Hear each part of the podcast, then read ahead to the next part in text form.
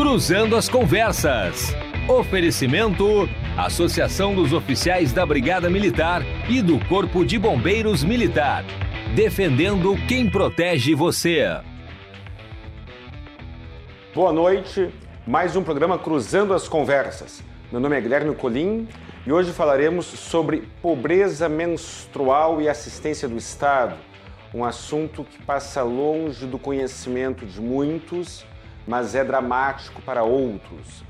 No programa de hoje, nós teremos a participação dos convidados Camila Krieger, Nassum, Lu... Eh, desculpa, Carolina Krieger, Nassum Luciano e Reiser Ferreira, aqui presente, presidente da Câmara, da Câmara dos Vereadores de Novo Hamburgo. Uh, lembrando que o programa Cruzando as Conversas é um oferecimento da Associação dos Oficiais da Brigada Militar e do Corpo de Bombeiro Militar, defendendo quem protege você. Muito bem, o que, que acontece para você que está em casa? O, o, foi, foi aprovado, foi aprovado um projeto de lei prevendo a obrigatoriedade do fornecimento de absorvente para estudantes de baixa renda e mulheres em situação de rua. O projeto acabou sendo vetado pelo presidente Bolsonaro, sob o fundamento de que faltaria uh, fonte de custeio, e daí então se abriu uma, uma polêmica, uma discussão sobre isso. Uh, a, a, ONU reconhece o, a saúde como direito básico à saúde e como uh, um direito básico humano o, fornecimento de absorvente para mulheres de baixa renda. Isso porque é um item indispensável para a dignidade da pessoa humana. Aqui na bancada nós temos a honra de ter o presidente da Câmara de Vereadores, Reiser Ferreira, da Câmara de Vereadores de Novo Hamburgo. Uh, o município de Novo Hamburgo já aprovou uma lei municipal prevendo a obrigatoriedade, uh, se auto-obrigando, digamos assim, ao fornecimento de absorventes para estudantes da rede pública de baixa renda. Uh, não quero roubar a cena, presidente, mas o que, que acontece?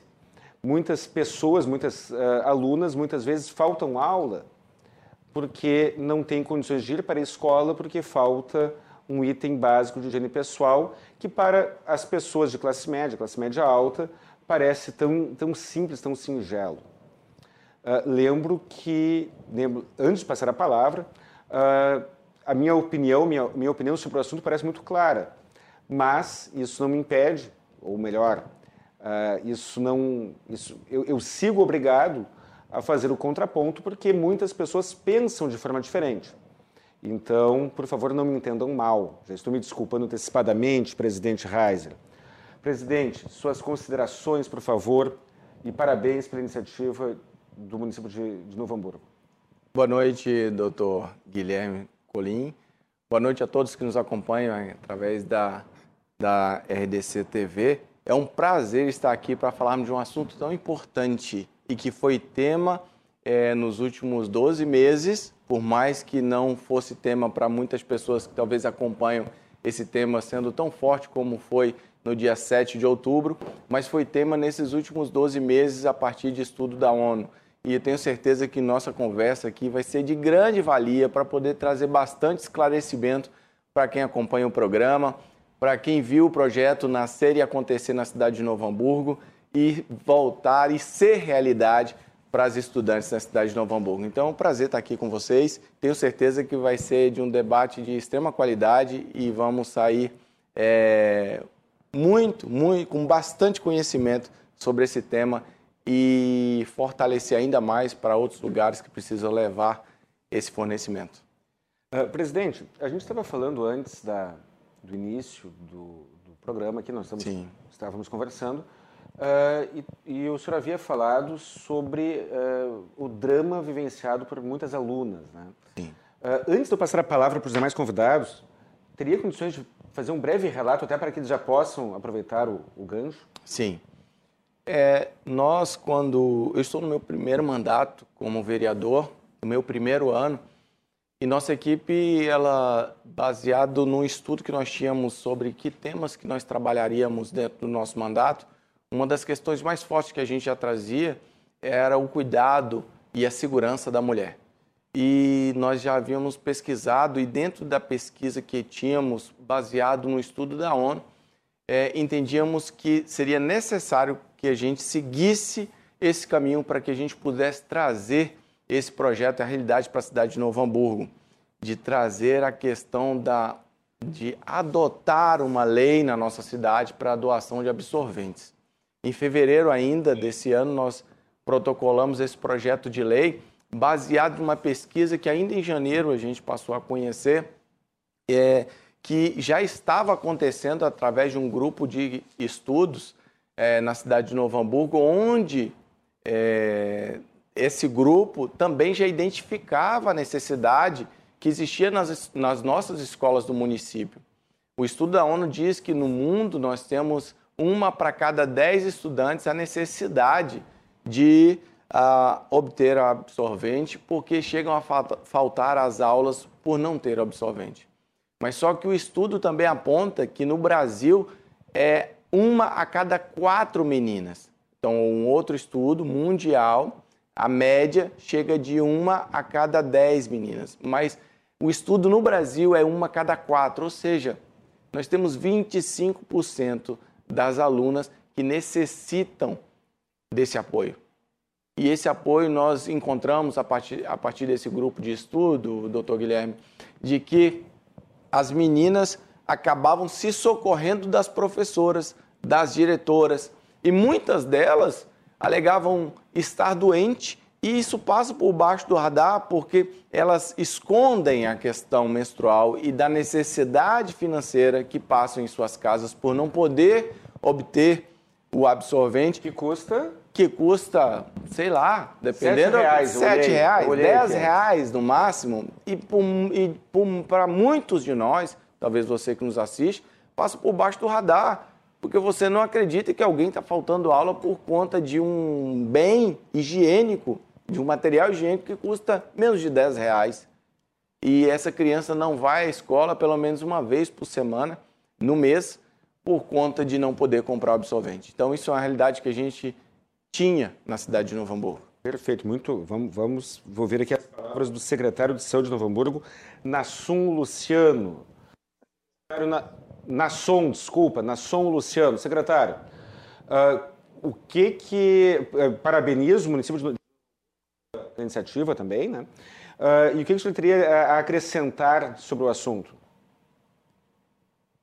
Boa noite, Guilherme, nosso mediador, o presidente da Câmara de Novo Hamburgo, Reiser, meu amigo particular, também a nossa colega debatedora nessa noite, cumprimentar os telespectadores do programa, dizer da alegria, da satisfação de participar aqui com vocês e também da oportunidade de falar sobre uma iniciativa tão bela, tão útil, tão humana como essa que o nosso presidente apresentou lá na Câmara de Vereadores e a qual a prefeita Fátima sancionou, transformando numa lei municipal. E nós temos o compromisso agora de, no ano que vem, tornar isso uma política pública do nosso município. Né? Nesse primeiro momento, esses absorventes eles foram adquiridos por meio de doações, uma campanha articulada pelo autor do projeto, nosso presidente Reiser, é, muito por conta da condição legal, por ser um projeto apresentado no ano de 2021. Nós não tínhamos previsão orçamentária para adquirir isso com recurso público, mas no ano que vem, através de uma parceria com a Secretaria de Educação, também a Secretaria Municipal da Saúde vai consorciar com a educação e nós vamos adquirir esses absorventes é, com recursos públicos. A educação vai fazer a aquisição dos absorventes necessários para a rede municipal de ensino e nós, por meio da Secretaria Municipal de Saúde, vamos adquirir para as moradoras de rua e também outras mulheres em vulnerabilidade social que, preenchendo os critérios socioeconômicos, não tem condições de adquirir esse insumo básico de higiene pessoal da mulher. E nós teremos, sim, uma política pública em Novo Hamburgo que vai alcançar essas mulheres e adolescentes que não têm condições financeiras de adquirir o insumo básico. É, os estudos da ONU eles datam do ano de 2014. Desde 2014 a ONU é, considera como um insumo de saúde pública o absorvente. E nós vamos, através dessa política pública, poder alcançar essas mulheres e adolescentes que têm né, uma série de dificuldades, não só de frequentar as aulas, mas também de frequentar suas atividades laborais, o seu trabalho. E os estudos científicos, dos quais foram baseados, inclusive, para a justificativa desse projeto, inclusive uma tese de doutorado foi utilizada de uma acadêmica que embasou, então nós temos não só a necessidade real, mas também a comprovação científica da necessidade de poder fornecer isso por intermédio de uma política pública municipal. Secretário Nasson, o senhor tem ideia de tem, o senhor tem ideia de, de quanto isso impactará em termos de custo para o município de Novo Hamburgo? Que é uma preocupação. Nós ainda não temos. Desculpa, eu não, não, não ouvi o final. Está vendo um delay aqui. Né? Uh, o senhor tem ideia de, de quanto isso implicará, qual será o gasto que, que este, esta, esta aquisição uh, implicará para os cofres do município de Novo Hamburgo? Nós ainda não temos o impacto orçamentário finalizado, porque, por se tratar de um serviço novo, nós não temos série histórica para formatar uma base de comparação nós temos o levantamento da Secretaria de Educação que apontou essa necessidade nas escolas de ensino municipal e através dessa implementação e ampliação do programa ao longo do ano de 2022 nós vamos poder então enxergar isso em nível de município. Logicamente que nós não estimamos um custo tão elevado por conta de ser um insumo praticamente baixo custo, né? acessível. No entanto, nós vamos encaminhar a partir do orçamento do ano que vem é, um processo licitatório para fazer a aquisição desses insumos e vamos fornecer dentro uh, dessa necessidade que as, que as mulheres e adolescentes uh, têm aqui no município de Novo Hamburgo. Logicamente que a Secretaria de Desenvolvimento social, tem lá o, o levantamento das moradoras de rua. Por intermédio da Secretaria de Saúde, nós temos um programa de saúde que se chama é, Consultório de Rua. Esse consultório também tem ali uma base de dados com relação às mulheres moradoras de rua e esse critério socioeconômico das demais mulheres em vulnerabilidade vão servir para parametrizar essa distribuição. Beleza. Uh, doutora Carolina Krieger, a senhora já tem experiência, já tem uh, especialista né, na, na, área da saúde pública e saúde primária. A senhora já, uh, primeiro, né, além de de lhe questionar se a senhora tem algo a acrescentar ao que já foi dito, eu já eh, adianto lhe questiono sobre uh, a existência, se, se, já, já tem sido ventilado, já tem sido uh, evidenciada esta necessidade, este clamor no, na saúde pública primária aqui de Porto Alegre. Boa noite a todos. É uma honra estar aqui. Sou muito agradecida. Bom, eu gostaria de trazer alguns pontos que eu acho que são de extrema relevância. A questão da pobreza menstrual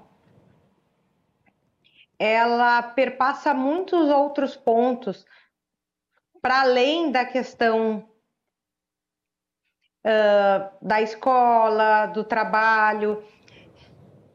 Então, quando a gente tem uma mulher que por condições históricas ela não consegue uh, ter igualdade de acesso, seja na questão laboral ou seja em outros mercados, a questão menstrual, ela não tendo acesso a insumos básicos de higiene, isso exclui ainda mais ela, que mensalmente, durante 12 vezes no ano, durante ao longo de 30, de 20 a 40 anos da vida dela, isso vai impactar de uma maneira muito negativa.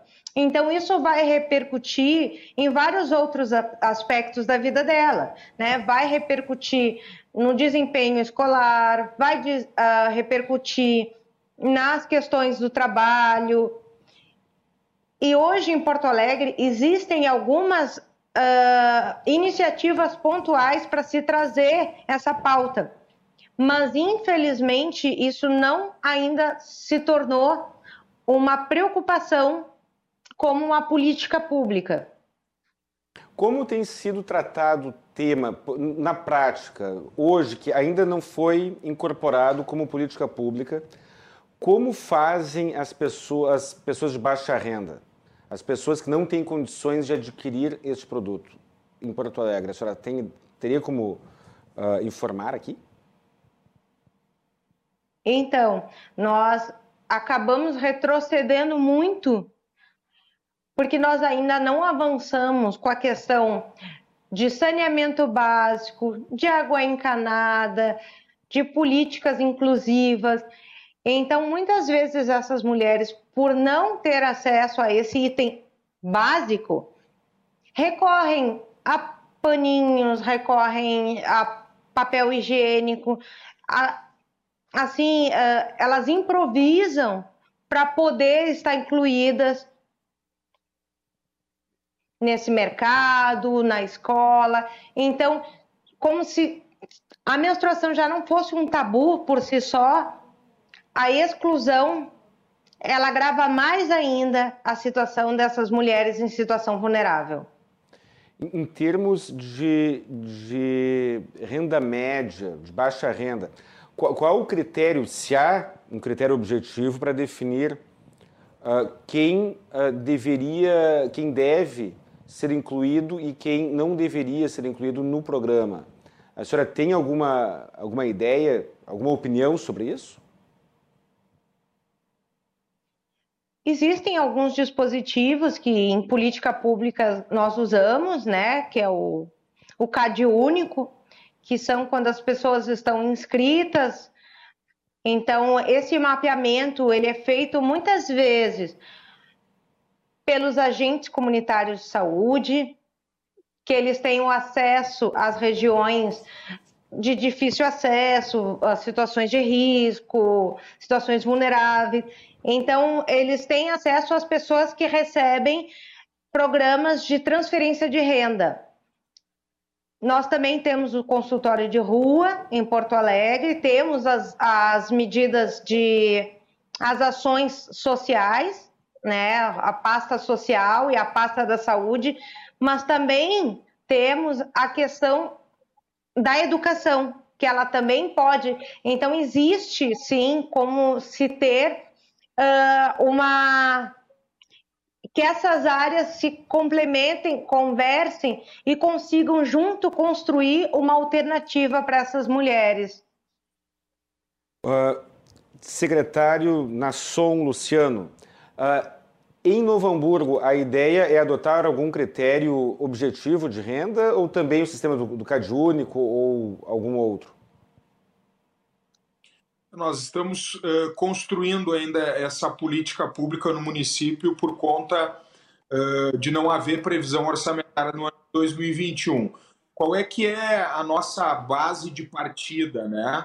Uh, nós estamos utilizando um sistema semelhante ao que é de distribuição de fraldas geriátricas. É, hoje nós temos um programa eh, aqui no município que, inclusive, tem coparticipação de financiamento por parte do governo do estado.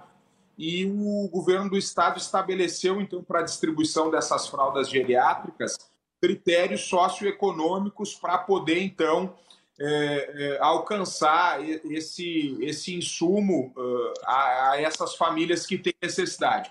Nós vamos utilizar um critério muito semelhante a esse, porque nós precisamos, obviamente, é, limitar isso a uma disponibilidade orçamentária. Então, assim como nas fraldas, nós pretendemos estabelecer um registro de preço de compra, onde nós podemos estabelecer ali é, um número, é, um quantitativo disponível, sem a obrigação legal de contratação como é, instituição pública, é, de obrigação de aquisição desses insumos. Então, nós vamos fazer isso com base no levantamento que a educação tem, que inclusive depois o, o, o presidente Reiser pode utilizar isso como, como parte da sua fala, porque ele fez essa articulação inicial com a nossa Secretaria de Educação.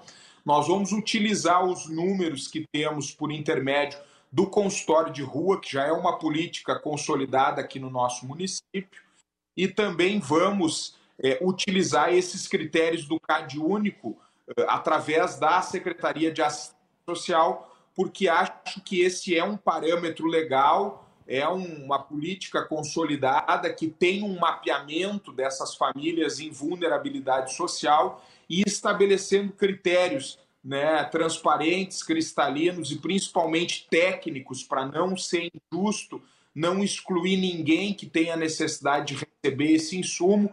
E acredito que com a somatória né, desses critérios nós vamos poder ter uma política pública forte que vai alcançar de fato as pessoas que mais precisam. O Sistema Único de Saúde brasileira é um sistema baseado em princípios de universalidade, integralidade e gratuidade.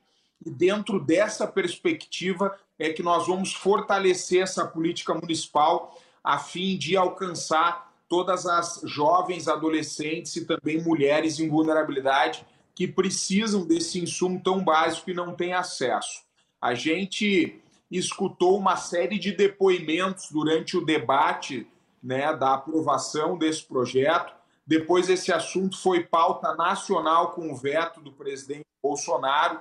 Nós temos ali uma série de opiniões favoráveis e também contrárias, mas mais do que politizar esse debate, mais do que politizar a necessidade de quem não tem acesso a isso, nós precisamos olhar para a necessidade dessas mulheres e dessas jovens. Acho que o amor, a solidariedade né, e o fim da política pública é alcançar a população serviços que não são disponíveis por outros meios. É, na minha concepção, na minha modesta concepção, nós temos que olhar isso como a dignidade da pessoa humana e não como um debate político que pretende, é, vamos dizer assim, é, excluir dessa pauta agendas que têm é, o fornecimento de é, insumos, como hoje nós temos medicamentos, como hoje nós temos órtese, prótese, como hoje nós temos kits é, de dietas que as pessoas precisam utilizar é, é, nas suas residências, dietas líquidas, nós fornecemos kits é, de insumos como sondas, como bolsas de colostomia, enfim, o SUS tem uma série, né, um, um rol é, extenso de fornecimento de insumos e nós temos convicção de que o absorvente deve fazer parte desse rol de insumos. O, o SUS já tem fornecido as fraldas geriátricas, correto? É, nós temos isso por intermédio de um programa estadual, né? A Secretaria de Estado, uh, uh, há muitos anos, fornece um, um programa de uh, fornecimento de fraldas geriátricas e, semelhante a isso, nós uh, uh, entendemos que o absorvente deve ter uma política semelhante, porque, afinal de contas, é, ele, ele, ele tem né, nessa consolidação da política uma série de critérios e nós observamos né, o, o, o quão isso funciona bem, né, o quantas pessoas uh, em vulnerabilidade social, baixa renda, enfim, são atingidas por esse programa e têm nisso qualidade de vida. E acho que isso é uh, uh, uh, o nosso principal objetivo, né? Poder fornecer um insumo básico que traz qualidade de vida para as pessoas e que permite, como a doutora Carolina vinha falando, é, acesso de igualdade ao trabalho, à escola, a dignidade de vida, é, é, o conforto psicológico, né? Então, nós sabemos o, que isso gera sofrimento, enfim, que gera exclusão, que gera uma Mas... série de sequelas Secretário? ao longo. Secretário, desculpa, desculpa interromper. Eu, eu, falei do SUS, eu perguntei se o SUS vinha apresentando, vinha fornecendo as fraldas geriátricas, porque a jurisprudência do Tribunal de Justiça do Rio Grande do Sul tem vários precedentes, tem vários ou alguns julgados, pelo menos, condenando o Estado a fornecer as fraldas. E se existe uma decisão judicial, se existem várias decisões judiciais condenando o Estado a fazer algo, significa que, pelo menos naquelas oportunidades, naquela, na, para aquelas pessoas, uh, elas não obtiveram aquele serviço ou aquele produto, aquele atendimento, na via administrativa, na, pela, da, de maneira extrajudicial. Uh, aí em Novo Hamburgo, pelo que vocês, pelo que o senhor tem, tem, a, a, tem percebido, e eu estendo a pergunta para a doutora Carolina e para o presidente da Câmara de Vereadores, Reiser Ferreira, uhum. uh, se há notícia de problemas de fornecimento neste sentido, porque aos meus olhos, uh, as, caso haja, e me parece que há falhas no fornecimento de fraldas geriátricas pelo SUS, tanto é que existem decisões condenatórias do Poder Judiciário nesse sentido, talvez também haja algo equivalente quanto aos absorventes. Então, eu gostaria de um comentário. Eu, uh, eu, eu gostaria de, de falar, doutor Guilherme. É, eu queria lembrar e também aqui citar a nossa universidade lá na cidade de Novo Hamburgo, a Universidade Fevale, que faz um trabalho excelente e que o grupo de pesquisa nasceu de lá. O grupo de pesquisa Criança na Mídia, eu quero parabenizar e agradecer, porque a partir do grupo de pesquisa nós conseguimos montar a nossa justificativa e também encaminhar o projeto, que não foi fácil, doutor Guilherme. É, daqui a pouco nós temos pessoas que estão nos acompanhando aí de outras cidades e até talvez legisladores. Nós tivemos, depois do nosso projeto aprovado, nós tivemos dezenas, dezenas de cidades pedindo cópia do projeto e pedindo também a justificativa, porque há uma dificuldade muito grande no processo legislativo é, para que possa encaminhar esse projeto de lei, porque nós temos um agravante é, que nós todos temos como legisladores, de que nenhum projeto de lei nasce, ou se nascer, ele nasce inconstitucional quando ele carrega em si despesa para o executivo. E nós, nós é, trabalhamos por cerca de três meses para conseguir manter a constitucionalidade desse projeto e conseguir um parecer de constitucionalidade, tanto é, da nossa Procuradoria do, do, da Câmara de Vereadores, como também das comissões, para que eles pudessem levar a plenário, porque nós montamos essa, essa jurisprudência, essa, essa justificativa, a partir de pareceres de, de vitórias que, se acontecerem outras ah, situações e outros projetos de leis, e buscamos justificativas eh, também eh, no STF, para que pudesse somar a essa, a, ao nosso projeto, para que pudesse justificar a ida dele ao plenário. Então, eh, o Criança na Mídia ajudou muito na construção da justificativa e nossos advogados também, principalmente a doutora Aline, que trabalha no nosso gabinete, fez um trabalho de excelência para poder montar essa justificativa. Então, quero deixar aqui esse agradecimento, agradecer também à Escola Dolfina de Fenteller, onde nasceu também um grupo de estudo ali para poder trabalhar com as alunas. É, e tocando ao assunto que o, o doutor e secretário e amigo Nasson Luciano, na cidade de Novo Hamburgo, é, falou sobre, sobre como nós pensamos como poderia ser distribuído, como isso foi medido, é, antes de nós colocarmos uma métrica, uma média, porque nós teríamos que também apresentar qual seria o custo para o município. é, pelo menos um, um, mínimo do que esse é, projeto de lei impactaria financeiramente. E nós chegamos a um número estudado junto com a Secretaria de Educação, a secretária Maristela Guazelli, de que nós teríamos dentro da nossa rede meninas no período que poderia estar ou não num período menstrual, é, de adolescentes é, e, e, jovens, é, de cerca de 4 mil alunos, 4 mil alunas.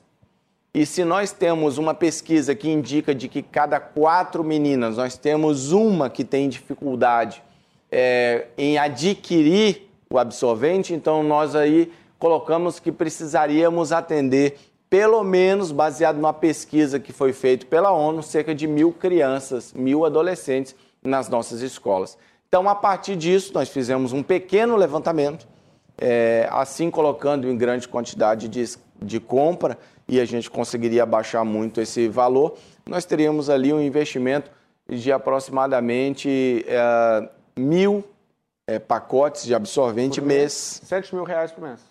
Exatamente. Chutando. Chutando é, grossamente, né, a matemática, 7 mil reais é, por mês para atender as crianças e as adolescentes.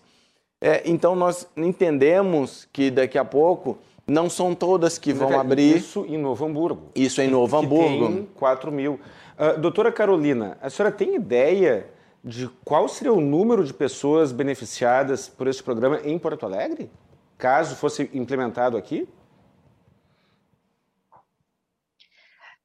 Uh, esse, esse mapeamento que foi trazido de Novo Hamburgo, ele contempla, na verdade, as estudantes. Uhum. Mas, para além das estudantes, nós ainda temos as mulheres em situação de rua e nós ainda temos as mulheres de baixa renda. Então, nós temos um, um contingente ainda maior. E com a pandemia, né, nós já, já tínhamos esse problema antes da pandemia. E agora, com a pandemia, muitas mulheres né, tiveram a perda de suas rendas, ficaram desempregadas, a situação também escolar piorou. Então, esse número, se eu disser um número, ele vai ficar muito abaixo da realidade que a gente tem hoje em Porto Alegre. É, é, não há, mas certamente estamos falando de um volume muito maior, é claro. Né? Uh, muito, muito. Em Porto Alegre, como é que está o abastecimento dos postos de saúde quanto aos demais materiais? Uh, tem, estão em dia, doutora Carolina? Uh, nós, nós temos nos postos um quantitativo mínimo de absorvente, que quando nós fazemos um atendimento em saúde da mulher, eventualmente pode ocorrer um sangramento, eventualmente pode ter uh, um extravasamento de secreção, então nós temos para um pronto uso, mas nós não temos para dispensação. Não, a, minha pergunta não foi essa. E o que... A minha pergunta é quanto aos demais de... materiais, por exemplo, medicamento, bisturi, uh, gás, esparadrapo, uh, o, o, o, material geral costuma faltar? Básico. O, o material geral básico da saúde pública municipal, nos postos de saúde, uh, estão, costuma uh, estar em dia, costuma ser o suficiente, costuma faltar? Como é que está isso? Eles não são suficiente e muitas vezes por serem uh, por licitação, eles são de baixa qualidade. Então, se por exemplo um curativo que tu usaria três gases, tu acaba usando cinco, seis então, quantitativo que normalmente tu pediria, porque é a média que tu usa no mês, acaba excedendo. O, o, essa é a minha preocupação, uh, esse é o contraponto que eu faço. Uh, uh, reafirmo que parabenizo mais uma vez a iniciativa da Prefeitura, do, da Câmara de Vereadores de Novo Hamburgo, e sou favorável a esse projeto. Mas isso não me isenta, não, não me impede de fazer o contraponto acerca desta questão.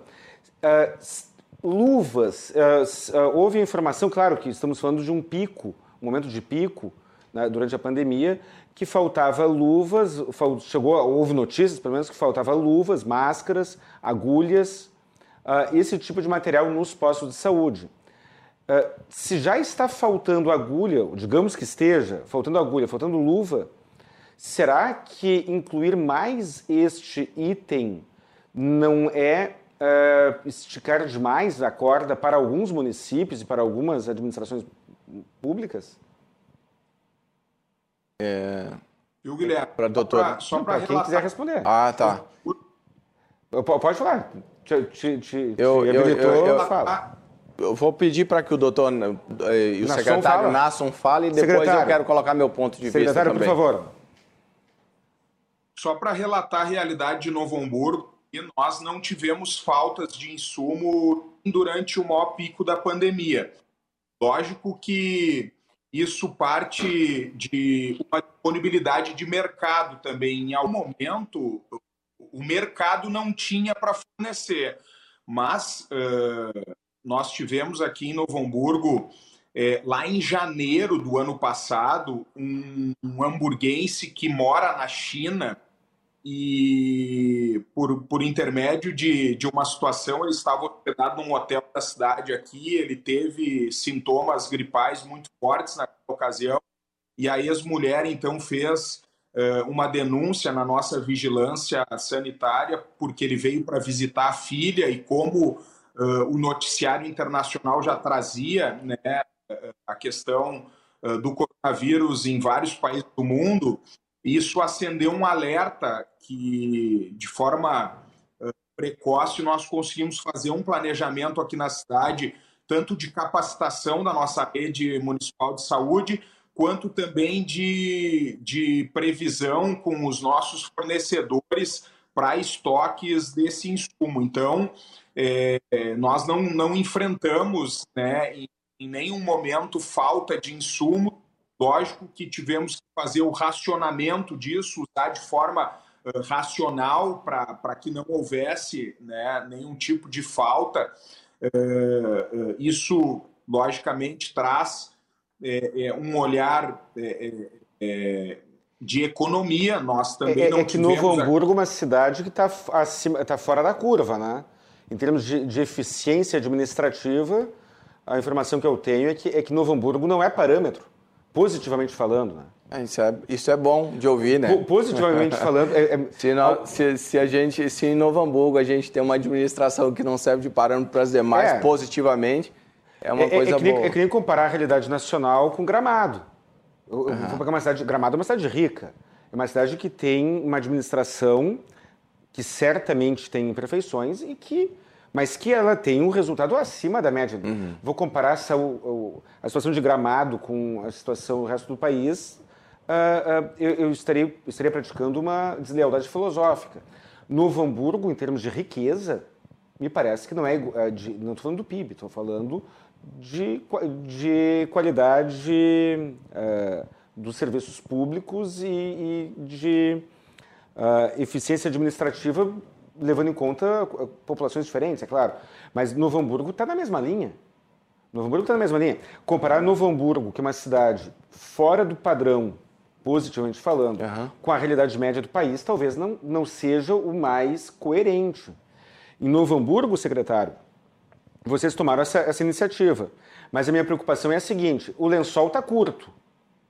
O lençol está curto. Em, em outras cidades que não Novo Hamburgo, faltou máscaras, faltou luvas. E tinha para vender em alguns momentos e faltava no posto. Doutora Carolina, qual é a sua opinião sobre isso? Faltou máscaras, luvas? A senhora viu faltando máscaras, luvas, agulhas, esparadrapo uh, durante algum momento da, da, do, do, dos últimos tempos na, nos postos de Porto Alegre? Tivemos, sim racionamento, tivemos uh, troca de qualidade, né? diminuição da, da qualidade do material oferecido.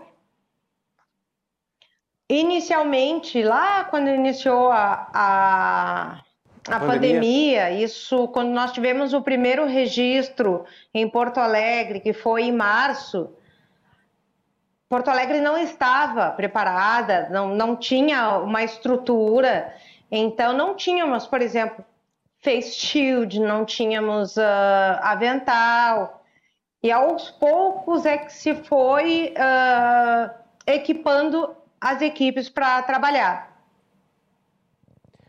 O, então o, a gente máscara, viu também. Uma máscara uh, N95 custa na farmácia 15 reais.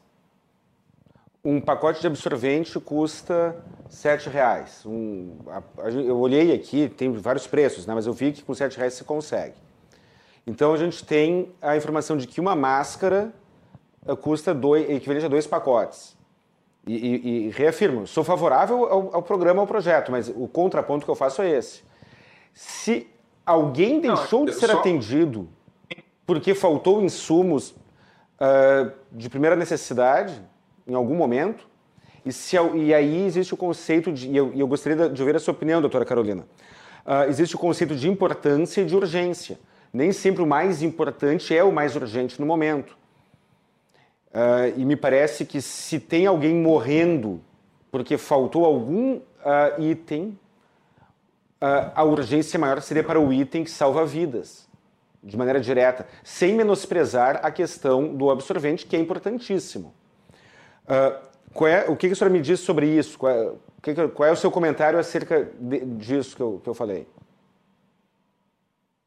Concordo plenamente, né? Quando a gente atua na atenção básica, a gente aprende a priorizar o que é mais urgente, o que é mais uh, necessário naquele momento. Então, acrescentando na fala do Dr. Nasson, que quando ele traz o, o SUS, que ele desenha como a integralidade, a gratuidade, o acesso, uh, eu acrescentaria daí um do, uma das pedras fundamentais do sistema, que é a equidade. Quer é dar mais a quem mais precisa. Então, realmente, se, se como gestor, tu está vendo que os teus insumos estão rareando, tu vai acabar priorizando quem mais precisa. Doutora Carolina, uh, terei de interromper aqui porque chamarei os comerciais, mas antes eu gostaria de agradecer a participação uh, na nossa, na nossa, nas, nas, na nossa live do YouTube, nas nossas lives do YouTube, do Face uh, do, e do Facebook. Uh, nós temos alguns, alguns, comentários e gostaria de agradecer a, a participação do, de Rafael Alves, Brian Coimbra, José Renato de Oliveira, Aline Reis, Wilson Krieger, Antônio Silva, Misael de Oliveira e outros que eu não poderia listar todos, porque senão o programa acaba nisso. Né? Mas uh, parabéns e muito obrigado para você que está em casa e que está participando. Isso é o feedback que nós precisamos para saber que o programa está dando certo. Uh, voltaremos em alguns minutos com mais um, com a continuidade do debate sobre pobreza menstrual e a participação do Estado. Até mais.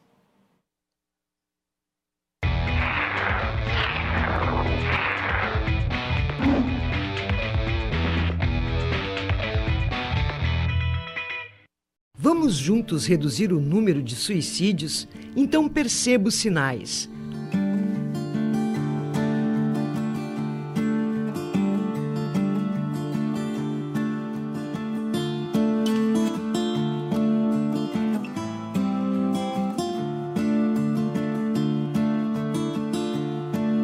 ouça, leve a situação a sério, pergunte sobre tentativas anteriores, ganhe tempo, remova armas, cordas e remédios, comunique familiares e encaminhe aos serviços de apoio.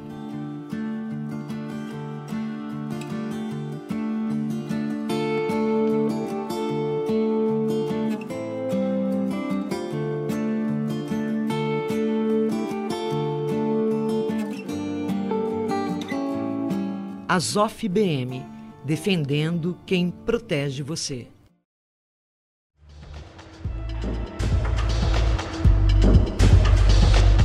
Em Porto Alegre, mínima de 16 e máxima de 28 graus.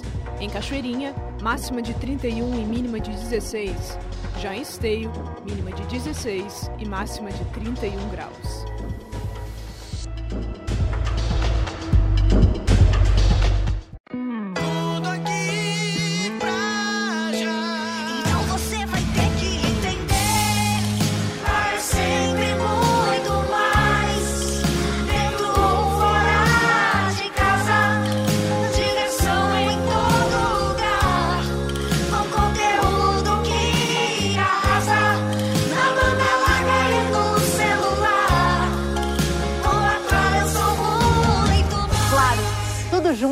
Conectado. Todos os dias, faça sol ou faça chuva, os Nakamura se encontram para cultivar esses lindos tomates vermelhinhos. Os mesmos que Alice nunca deixa de comprar quando vai no Zafari. E sabe por quê? Porque de uns tempos pra cá, o Paulo Roberto se revelou um pizzaiolo de mão cheia. A vida acontece quando você se encontra.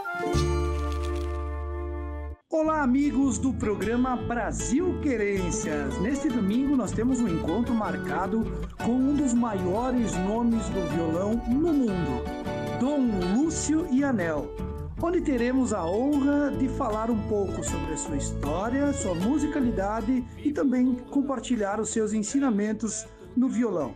É domingo, às 11 horas da manhã, aqui pela RDC TV. Acorde temos um convite para você dormir melhor. O seu colchão precisa ser personalizado para a sua saúde. Por isso, a Vivar é a primeira empresa do Brasil a montar todos os seus colchões à mão. E por que só a Vivar faz isso por você? Porque para nós, a sua saúde importa muito. Sinta-se convidado a dormir melhor.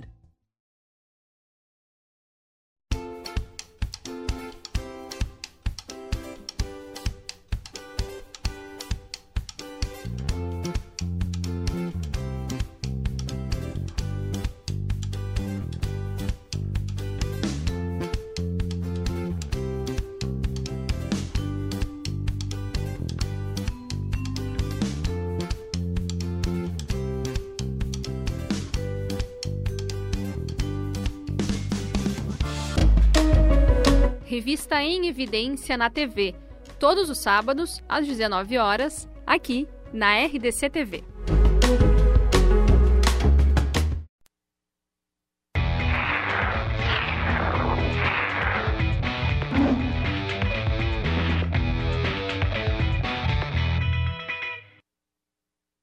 Voltamos para o segundo bloco do programa Cruzando as Conversas. Se você perdeu o primeiro bloco, estamos falando sobre pobreza menstrual, participação do Estado, dever do Estado de prestar assistência nesse sentido.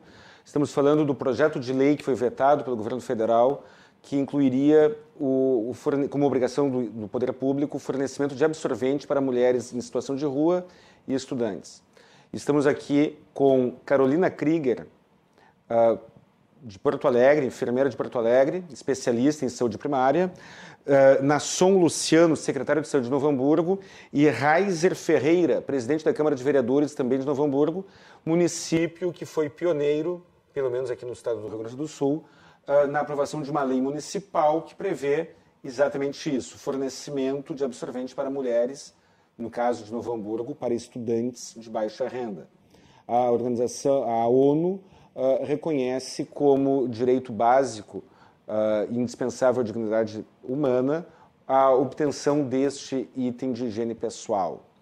Uh, presidente Reiser, uh, nós estávamos, estávamos falando aqui sobre a questão da, da verba pública, a questão do lençol curto, a questão de itens que faltam. Eu mencionei no primeiro bloco Sim. que Novo Hamburgo não foi, não é parâmetro positivamente falando, mas então nós temos aí uma, de repente, uma, uma dica para os demais gestores Sim. municipais.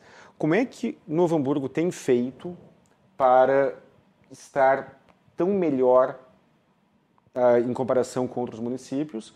E, e, a questão das verbas, alocação de verbas, o que, que como é que está a situação do município?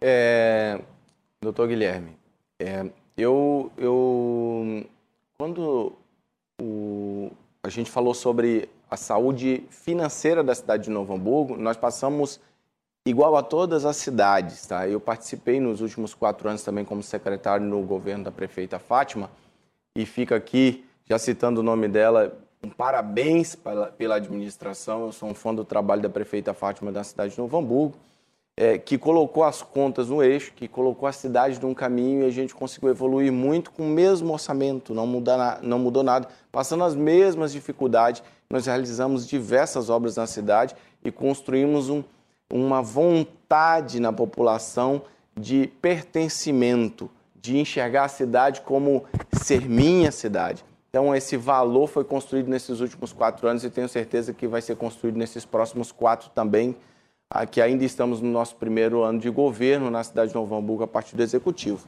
Como nós fizemos, como nós pensamos com relação a esse projeto de lei? Já pensando que o cobertor é curto, que já se faz sacrifício em muitas áreas, que, baseado na situação de pandemia que nós estávamos passando, Novo Hamburgo foi a primeira cidade no estado do Rio Grande do Sul que também abriu um centro Covid, não abriu um hospital de campanha, mas sim um centro Covid para atendimento imediato. E nós temos aqui o doutor e secretário Nasson Luciano, que pode também dar um exemplo de como foi feito a implantação do centro Covid lá e a quantidade de atendimentos que nós fizemos lá na nossa cidade. Então, nós temos várias referências. Novo Hamburgo, realmente, como o senhor falou, positivamente, tem sido referência administrativa para muitos municípios no estado e também no país. É, e pensando em que nós temos um cobertor curto e pensando que nós temos também é, na, dentro das verbas que são carimbadas, que nós temos um volume, temos uma obrigação é, de fazer investimentos na envergadura de 25% do orçamento do município dentro da área de educação, nós indicamos para dentro da educação com uma ajuda também parcial é, em conjunto com a educação da saúde. Então, é, haverá uma contribuição sim da saúde é, dentro desse movimento, é, dentro desse orçamento, que mesmo que seja pouco, e é relativamente pouco, baseado na nossa justificativa, foi o que credenciou a nosso projeto de lei a conseguir ser aprovado. Por quê? Porque a, a relação entre o quanto se investiria num projeto de lei como esse, é, para que pudesse ter o atendimento e ter essas pessoas, essas meninas assistidas lá, baseado no orçamento aprovado, que é de 1,3 bilhões, é, para um orçamento de 50 mil reais no ano, 70 mil reais no ano. Então, nós estamos falando assim que é algo ínfimo. Então, a gente conseguiu alcançar dentro da política pública e estabelecer esse custo dentro dos orçamentos da educação. Então, é, continuo e sigo à disposição, como já fizemos para dezenas de cidades. Nosso gabinete está sempre à disposição para encaminhar não só o projeto de lei, como a justificativa e também todas as construções passará por muitas conversas, porque há muitos entendimentos. E o primeiro entendimento que a Procuradoria faz, tanto da Câmara Municipal quanto da Procuradoria Geral do município, é de que se há custo, se há gasto, não pode ser encaminhado pela Câmara, isso é uma matéria direta do Executivo. Então, nós vencemos esse processo e quero, assim, dizer, doutor Guilherme, que quando foi tão difícil chegar ao ponto, que, como nós é, acabamos de falar, nós somos a primeira cidade que implantou e a primeira cidade que efetivou que uma coisa é aprovar a lei e sancionar a lei, é, outra coisa é efetivar a lei. Cobertura é. Mas, mas o secretário mencionou na fala anterior que é, é, os recursos públicos serão utilizados a partir do ano que vem. E nós fizemos a efetivação da lei sem recursos públicos agora, ainda esse ano. No dia 8 de outubro, nós efetivamos a distribuição de absorvente para todas as escolas do município. Mas porque nós tivemos a iniciativa de buscar na iniciativa privada parceiros que pudessem efetivar essa lei, que reconhecesse a necessidade dessa lei no município e que pudesse contribuir com isso. Nós tivemos ah, aqui Nós temos, eu vou pedir licença. É. Não sei se dá para ver aqui. É, é, nós, essa foi a nossa sacolinha de distribuição lá no dia 8 é, de outubro na Câmara de Vereadores, onde ali foi um kit com cerca é, de 10 pacotes de absorventes para cada escola. Foi cerca ali presentes foram 45 escolas, mas tivemos 52 escolas que as outras foram levadas que as diretoras não puderam estar presentes. E ah, uma parceria de uma, de uma grande empresa que tem atuado muito grande no mercado do Rio Grande do Sul, que é a Farmácia São João, que abraçou e distribuiu junto com a gente lá esses, esses absorventes lá. Então, é, a, a, aconteceu esse ano por parceria da iniciativa privada, porque não havia previsão no orçamento. E eu entendo completamente isso. O orçamento que nós vamos votar agora, a LOA, que nós votaremos o, a, o mês que vem, mês de novembro, é para que seja executado no, no, ano de 2022. E nós não tínhamos votado isso no ano de 2020 para executar Sim. em 2021. Então, com certeza não teria acontece, como ser feito. Me parece, e aí eu gostaria do seu comentário também, Sim. quando o, a prefeitura e a Câmara de Vereadores conseguem falar a mesma língua. Sim. E quando a administração pública e o setor privado conseguem ter uma sinergia e, e caminhar, não digo de mãos dadas, mas sempre mãos dadas é demais. Exatamente. Mas, pelo menos na mesma direção. Exatamente. E isso é que é importante. Nós só conseguimos fazer com que uma cidade evolua, cresça e continue no caminho desses avanços quando todo mundo pensa, é, pensa no frente. mesmo intuito, no mesmo caminho, no crescimento, no avanço, em trazer recursos, em, em abençoar nossa cidade, vamos dizer assim. Né? Então, isso é possível. É, existe uma, uma situação, e agora a gente acaba expandindo o assunto, mas eu vou ser bem sucinto com relação a isso. É, nós, quando assumimos a presidência da Câmara de Vereadores, nós tomamos uma iniciativa que ninguém nunca tinha tomado na cidade de Novo Hamburgo, pelo menos lá na nossa cidade, eu não sei se em outras cidades no estado. Nós conversamos com nossa contabilidade, também conversamos com, com a direção administrativa da casa, que, e que nós íamos fazer uma, um enxugamento no orçamento para que nós pudéssemos repassar recursos a cada trimestre para o município, para que esses recursos pudessem se tornar serviços públicos, é atender a população lá na ponta. Eu tentar entender que não é necessário fazer a limpeza dos vidros, ou a pintura do prédio, ou a troca de um equipamento, ou até a troca dos carros, porque não é necessário, nós não estamos vivendo num momento que é necessário fazer esse tipo de coisa. Essas economias surtirão efeito lá na entrega na ponta e, numa, e, e sentar em uma conversa com um café com uma prefeita e entendemos, prefeita, se nós colocarmos uma economia de um milhão aqui, quanto de serviço público nós entregamos na outra ponta? Podemos ter esse acordo para que a Câmara possa diminuir os seus gastos e eh, entregarmos serviço mais no Executivo? E isso aconteceu. Prefeito, presidente Reiser. E, eu, fechando, claro. conseguimos economizar em três trimestres 3 milhões e meio até agora.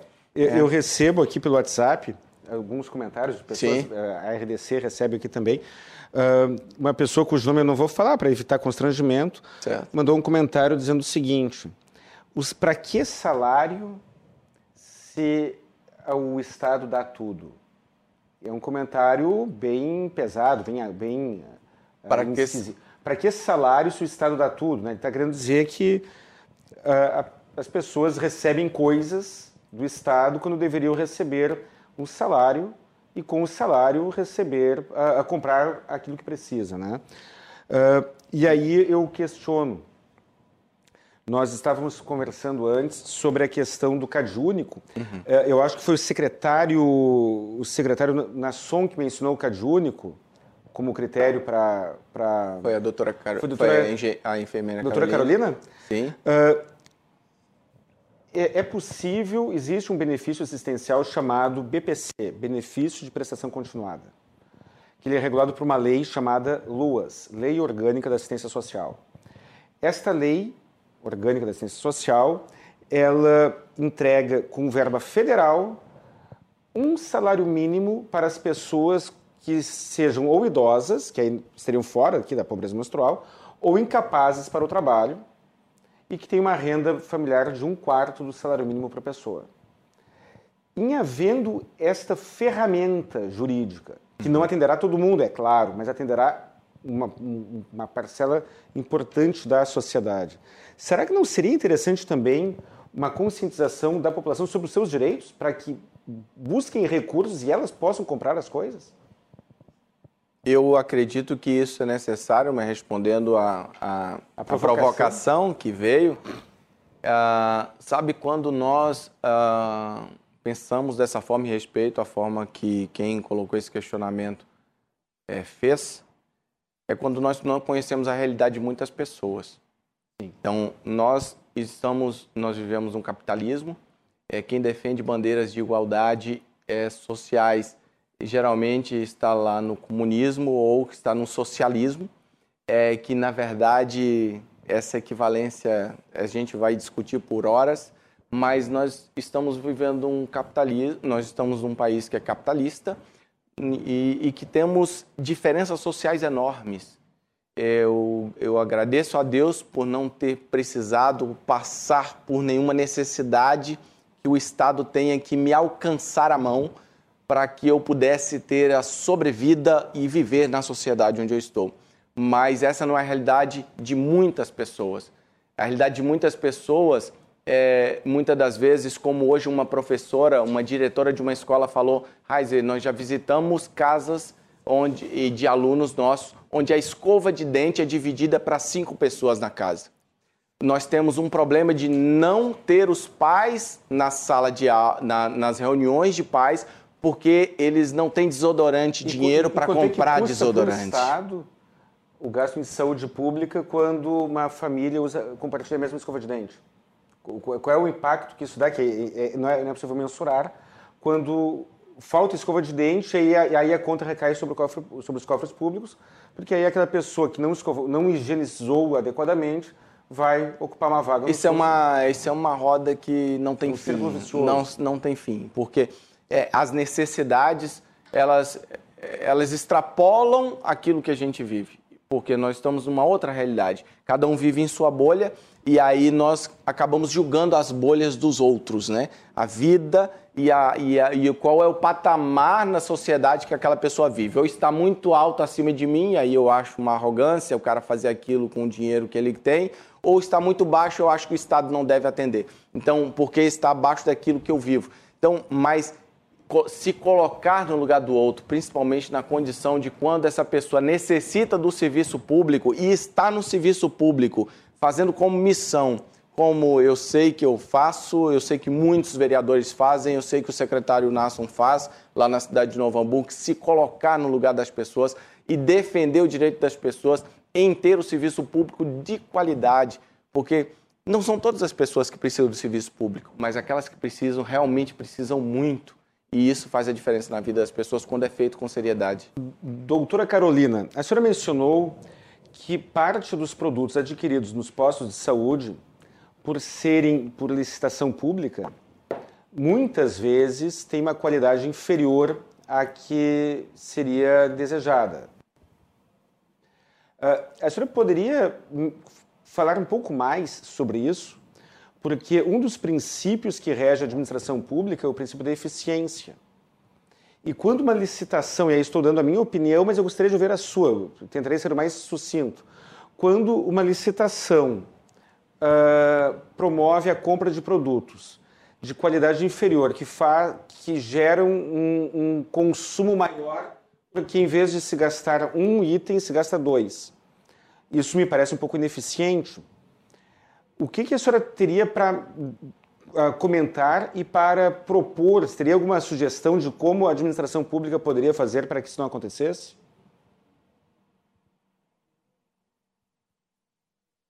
Estamos sem som, estamos sem áudio aqui.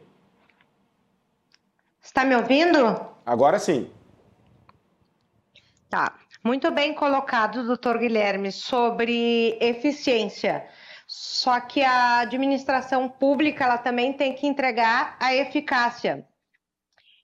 Então, um bom profissional para que ele possa ah, fazer um bom trabalho, ele precisa de insumos básicos e de boa qualidade. Porque senão tu não vai alcançar o resultado esperado. Então a gente precisa sim de instrumental de ponta, não precisa ser o mais caro, mas tem que ter o, o, o cumprir o mínimo do que se propõe. Eu acredito que uma das alternativas viáveis é se compor uma, um comitê técnico, porque nem sempre quem vai adquirir ele tem o conhecimento do que lá na ponta vai ser necessário. Então, a, a, deveria ter câmaras técnicas para aquisição de materiais e de insumos com eficiência e que possam entregar um trabalho e um serviço de qualidade na, na, no serviço público. O, o que, a crítica que se faz, e eu estou recebendo mensagens pelo WhatsApp aqui, a crítica que se faz é que quando o poder público adquire algo, muitas vezes ele adquire por um preço maior do que é praticado no mercado. E que talvez seria mais barato uh, que a própria pessoa fosse na farmácia e comprasse o produto. Uh, a senhora teria algum comentário sobre isso? Caso não tenha, gostaria de ouvir aqui o presidente Reis sobre essa questão de produtos comprados pelo poder público com custo maior. E no caso dos absorventes, uh, o meu receio e o receio do que mandou mensagem aqui para mim uh, parece que é nesse, nesse sentido. É, eu, eu conheço bastante sobre licitações, porque vivi como secretário, trabalhei como secretário na Secretaria de Obras. E eu até eu gostaria de pedir a opinião, não sei se posso, doutor Guilherme. Pode tudo. É, Para o, o, nosso secretário, secretário, de Saúde, o Nasson Luciano, mas é, basicamente, eu vou dar um exemplo muito básico. É, nós, nós somos, somos pautados pela lei de licitações. Mas, é, mas ela tem critérios engessados, né? Sim, critérios engessados que, com, que faz com que o gestor conduza por ela, que quando se compra algo de inferior, é porque talvez o TR, que é o termo de referência, ele está mal escrito, ou também é, a proposta, ou quem veio propor e participar da licitação, tem só aquilo a oferecer. E e aí, dentro, obedecendo todos os critérios do termo de referência, e dentro do princípio de licitações, é o poder público em qualquer esfera, não, não é municipal somente, mas sim estadual, federal, qualquer esfera, até o judiciário também tem que ser assim, obedece o critério de que, observado as condições do termo de referência e do edital aberto, e obedecendo os critérios que foram colocados, ganha-se aquele que ofereceu o menor valor. Então, e muitas das vezes. Mas o que a doutora Carolina falou, e eu gostaria que ela me interrompesse se eu estiver Sim. errado, são empresas que conseguiram ganhar a licitação Sim. com o menor valor, Sim. Que observaram todos os critérios legalmente previstos no, no, pelos, no edital, mas que, quando ela vai lá colocar um esparadrapo, em vez de gastar uma quantidade X, você gastar uma quantidade maior, porque o esparadrapo adquirido é de qualidade inferior. Isso eu, faço, isso a gente, eu vejo na minha casa. Sim. Tem produtos na minha casa, na minha, no meu escritório, tenho um escritório de advocacia, tenho uma empresa, que eu sei que é mais caro, mas eu sei que a relação custo-benefício é melhor o, poder, o administrador público não pode fazer isso. Não pode, porque quando ele faz isso, ele está direcionando Exato, a compra sim. e isso é isso, crime. Isso é ilegal. É, isso é ilegal. Então, o administrador público ele sabe que o produto X é melhor. Uhum. Mas ele não pode dizer que ele quer comprar aquele. Mas ele, ele não quer ele não pode escolher aquele, ele uhum. não pode direcionar. Uhum. E, isso... e se ele fechar o termo de referência demais, dizendo que eu quero que seja uh, um produto que tenha essa qualidade, essa qualidade, essa, essa, essa característica específica. Se você, Se quanto mais específico ficar, mais você está afunilando, afunilando o termo de referência. Consequentemente, o Tribunal de Contas vai olhar para ti e vai dizer: tu está querendo escolher alguém e tu não pode ter isso. E se você escolhe alguém para poder, ou algum produto para ter, automaticamente você vai ser apontado pelo Tribunal frauda, de Contas, pelo Ministério Público. Eu tenho um filho frauda fraude. Com licença? Pode falar, doutora. Por favor. Não, só então complementando. aí que entrariam as câmaras técnicas, porque são, seriam compostas por profissionais que sabem o que estão, o que estão lidando, o que estão especificando e o que, que funciona melhor. Então, por exemplo, eu vou novamente retornar no exemplo da Gaze. A gente pode comprar uma Gaze que tem uma trama mais aberta, e daí, com esse tipo de cobertura, eu vou precisar usar, como ela é menos absorvente, ela é aberta, eu vou precisar de várias unidades para fazer um bom curativo, fazer uma boa limpeza. Enquanto que se eu especificar que eu quero uma gase que tem uma trama mais fechada, eu vou, aí sim eu vou ter uma eficiência, porque eu vou ter um melhor custo-benefício. Mas isso quem compra pelo preço não sabe, mas se tem um profissional que está ali especificando qual é o melhor produto, aí nós vamos atingir a eficiência e um resultado mais otimizado.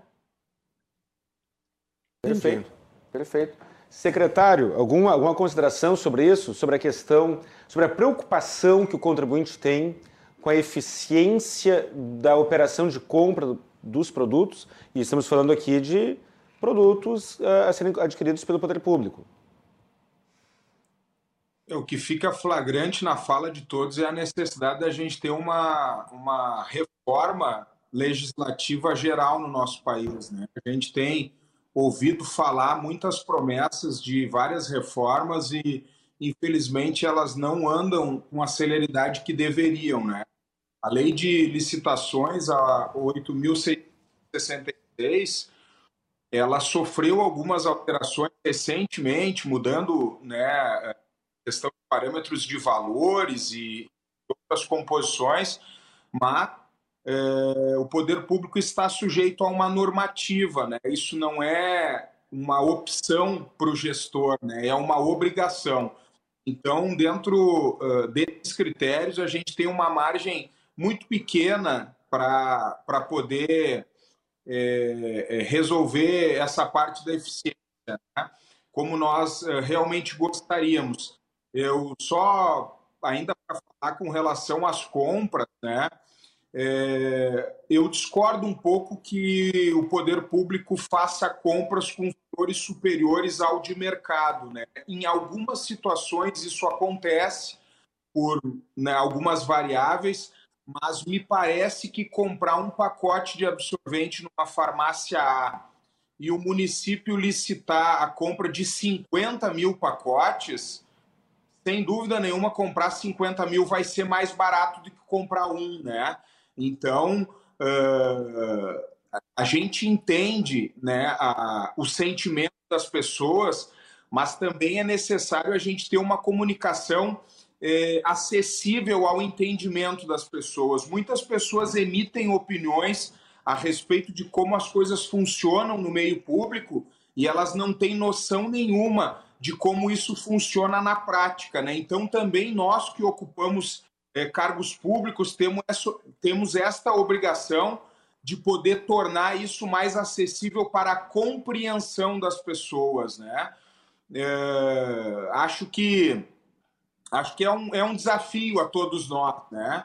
É, eu, eu ouvi aqui em Novo Hamburgo, nós também temos as nossas limitações e dificuldades orçamentárias, mas ao gestor público cabe o planejamento orçamentário, né, a eleição das prioridades e dos investimentos que vão ser.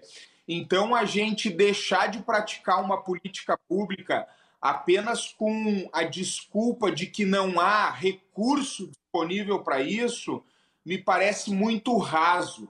E eu digo isso porque há tanto desperdício de dinheiro público Brasil afora, com privilégios, com uma série de outras situações que acontecem, eu acho que se nós tivéssemos mais austeridade com as contas públicas, nós teríamos condições de implementar e dar conta de ser suficiente em todas as demandas daquilo que a nossa população realmente precisa.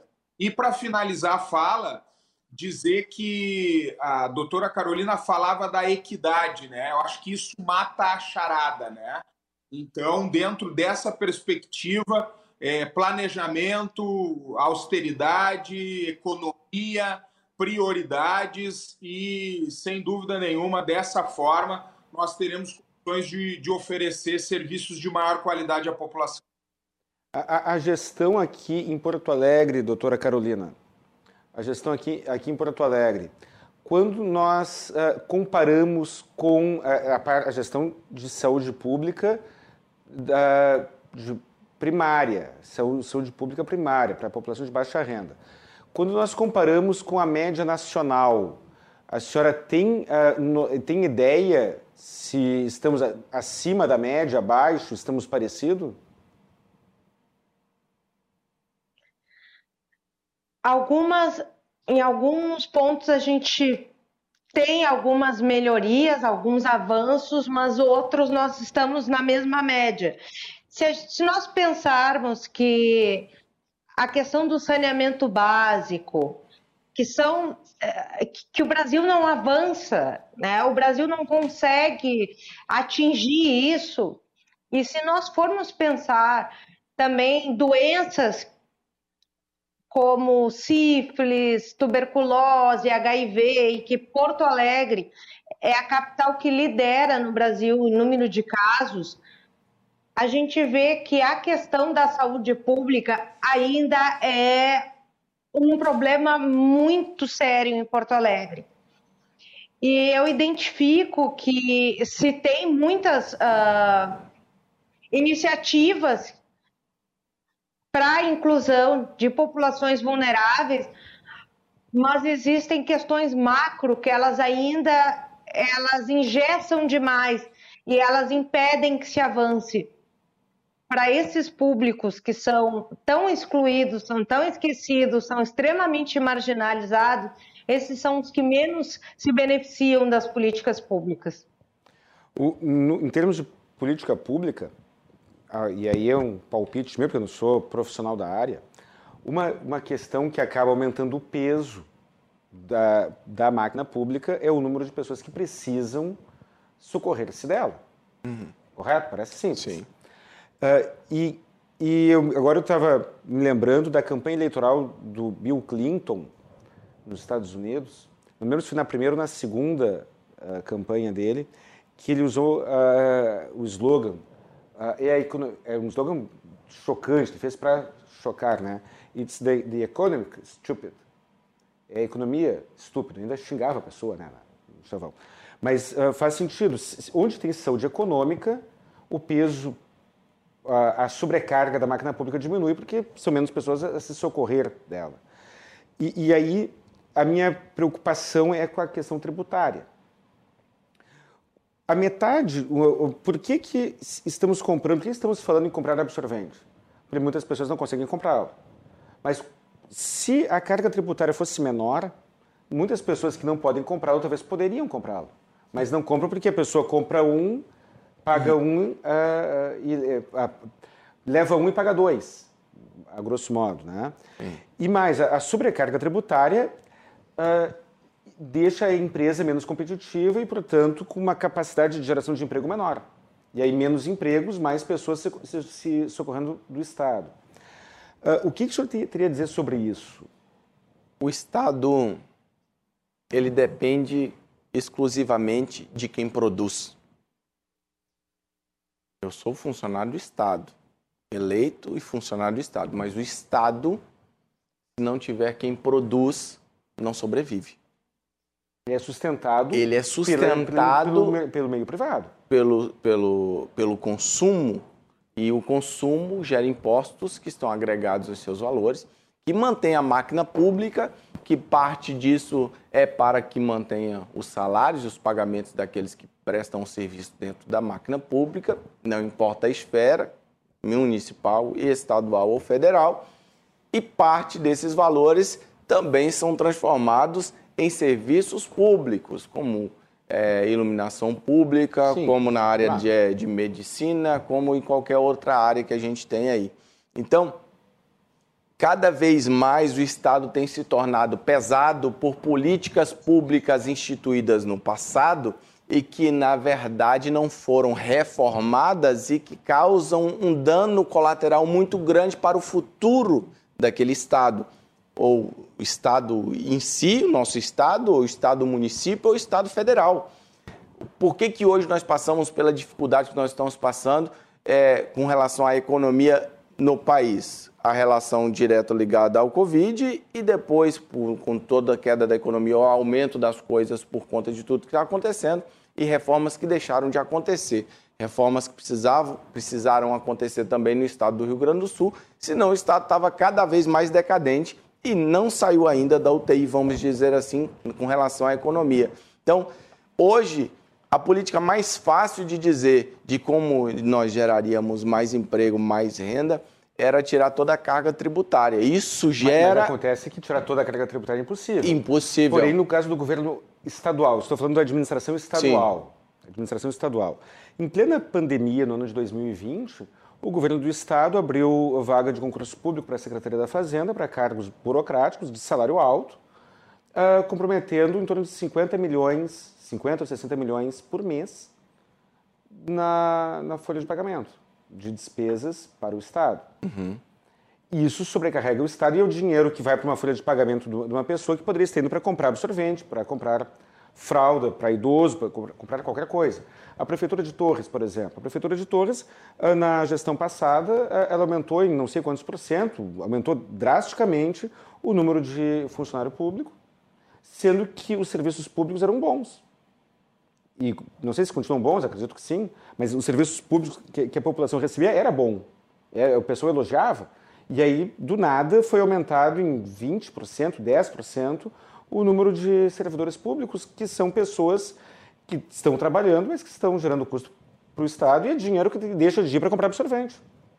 Eu falei na minha fala, é, por, por, medidas Estou concordando. de gestores que é, é, oneram, oneram é, a, o Estado né, em qualquer esfera com essas medidas e empurrando um problema para frente. Enquanto lá em Novo Hamburgo, como falado aqui, essa medida foi ao contrário.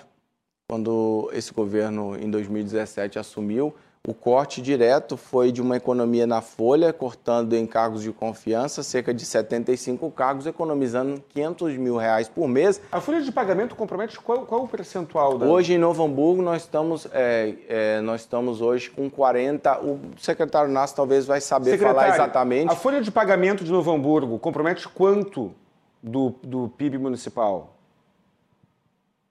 Da arrecadação municipal? Você sabe de cabeça? Não. Eu sei que eu, tenho, eu tenho uma informação cerca de 40 e poucos por cento. 40 e poucos por cento. O nosso limite prudencial, que é o que o Tribunal de Contas eh, controla, se eu não me engano, é 41% hoje, ou 44%, alguma coisa assim. É. E o município tem autorização para gastar até 51%. Isso. E não é porque tem autorização é uma... para gastar que vai lá abrir concurso e entupir de gente. Isso, é. Nós estamos no mínimo, assim, Sim. dentro do limite. A gente lá em Novo Hamburgo está dentro do limite considerável, vamos dizer, dentro da faixa verde ainda. É, é, é que isso é algo que, que irrita o contribuinte. Sim. E, eu não, e, e como eu falei, Novo Hamburgo fica fora, é, é, é fora da curva. Mas irrita o contribuinte quando uh, falta dinheiro para comprar uma gase ou máscara de qualidade Sim. e o governo fica abrindo vaga no setor público uh, comprometendo uma receita futura, muitas vezes, uh, ou, ou, vaga de concurso ou CC, uhum. e aí falta dinheiro para o outro lado. Né? Em algumas situações são necessárias. Por exemplo, nós tivemos uma quantidade enorme de aposentadorias e tivemos uns concursos que foram suspensos, um concurso que foi suspenso na área de, é, de educação no município que nós e que o município foi necessário fazer uma contratação ou abrir, um, ou abrir uma contratação de cerca de 200 professores. É, Mas com é recurso, né? é, com recurso já vinculado para isso, é, cobrindo as vagas daqueles que tiveram que, que, que saíram ou que aposentaram. Então, tudo isso é dentro dessa gestão de não ultrapassar, não sair do limite mínimo para não avançar o limite médio ou chegar no máximo, É, Novo Hamburgo sempre teve esse cuidado dentro da administração, é, mas realmente é, é, é esse cuidado é, da gestão que está para o futuro do município, que muitas das vezes é, eu, ah, eu vou fazer o que eu tenho para fazer, da minha forma de fazer, e não se preocupa com a geração que vai vir. O próximo gestor tem que pegar e tentar arrumar a casa a qualquer custo, porque ficou uma bagunça do antigo gestor. Então, nós recebemos assim quando recebemos em 2017, mas tá, tá, está equilibrado. Doutora Carolina Krieger, algum comentário sobre essa questão? Gasto com funcionalismo público, dinheiro que falta para comprar absorvente, quem sabe, ou comprar itens de, de primeira necessidade? A senhora tem visto Bom, uh, pessoas como... sobre. Pode falar, desculpa. Sim. Bom, como eu trabalho uh, na, na atenção primária, eu vejo que muitas, uh, muitas soluções nós teríamos para muitas questões que hoje afligem, a população brasileira elas passam pela prevenção e pela promoção. E isso é o que não se faz. Os gestores não, não têm essa cultura de atuar na, na parte preventiva e na parte de promoção. Então, quando a gente está falando em mulheres que não têm acesso a absorvente, é um item de, básico, é um item de higiene então, uma, uma menina que não pode ir para aula porque ela não tem dinheiro para comprar um absorvente, vai com folha de, de jornal, com papelão, com um paninho, enfim. O que, que isso vai impactar? Ela vai ter um desempenho escolar ruim.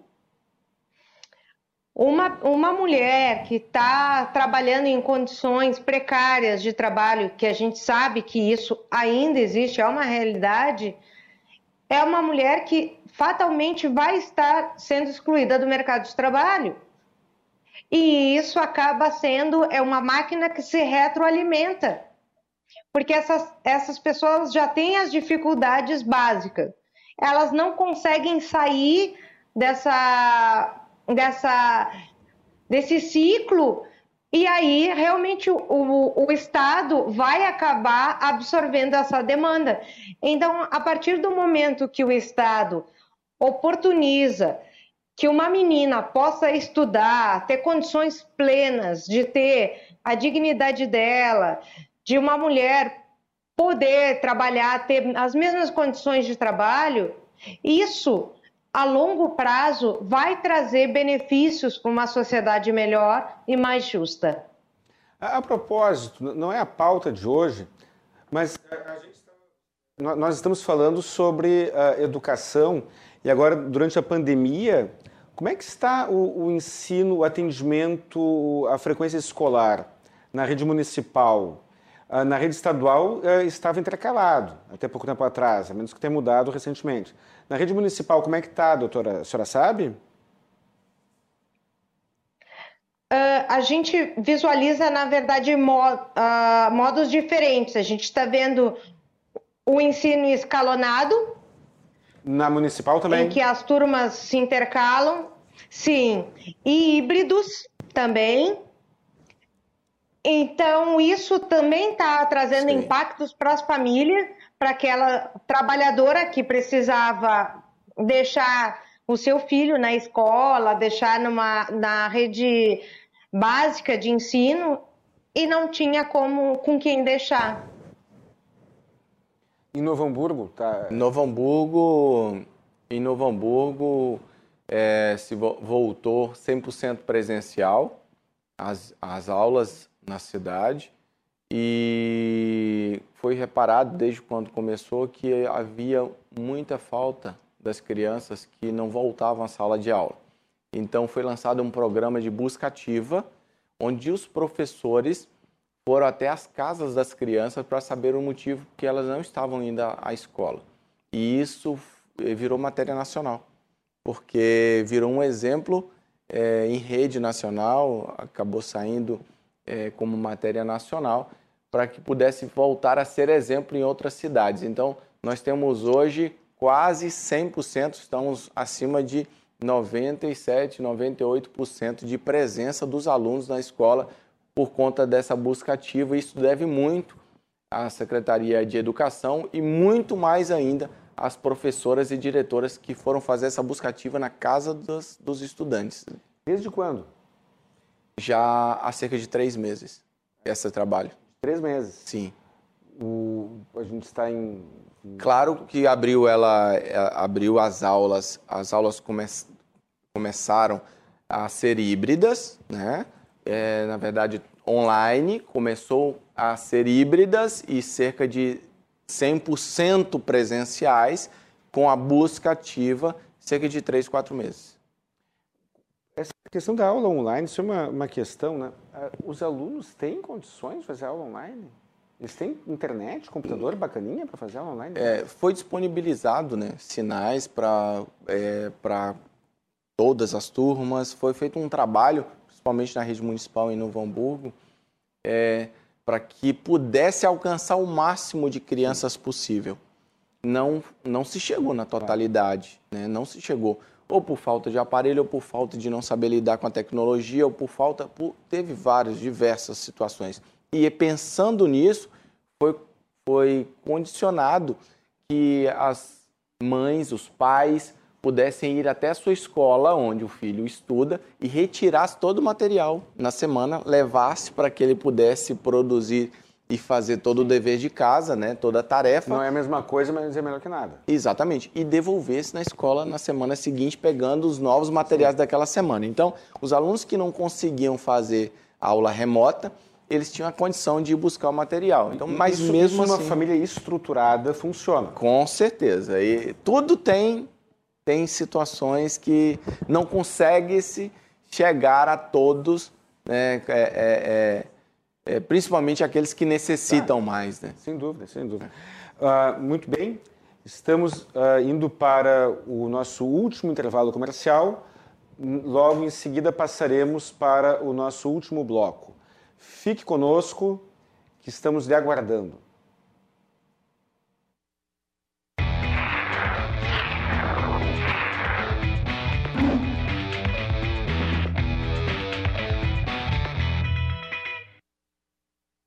Vamos juntos reduzir o número de suicídios? Então perceba os sinais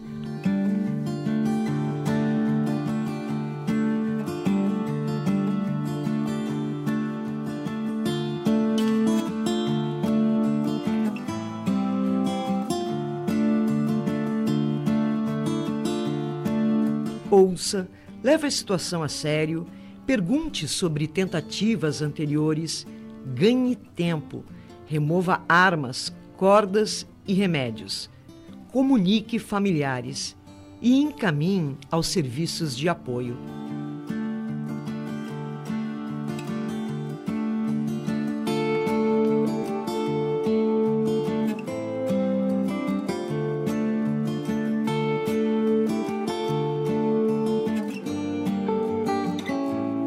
Azof BM, defendendo quem protege você.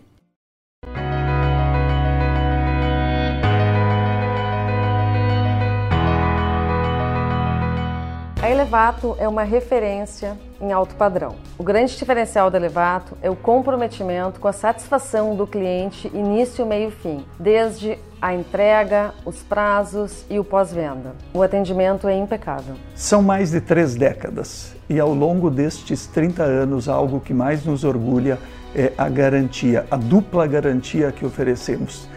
Além da garantia do fornecedor, tem a garantia Elevato. Este é o nosso compromisso com nossos clientes. Eu sou cliente da Elevato já faz alguns bons anos. Agora eu fiz uma reforma em plena pandemia. Em um mês e meio nós fizemos os materiais todos da Elevato, inclusive a banheira, tudo. Então, assim, é uma empresa que eu acredito muito, que eu indico muito, porque eu acho que é uma empresa assim que, que a gente pode confiar, que acima de tudo eu acho mais importante ter a confiança.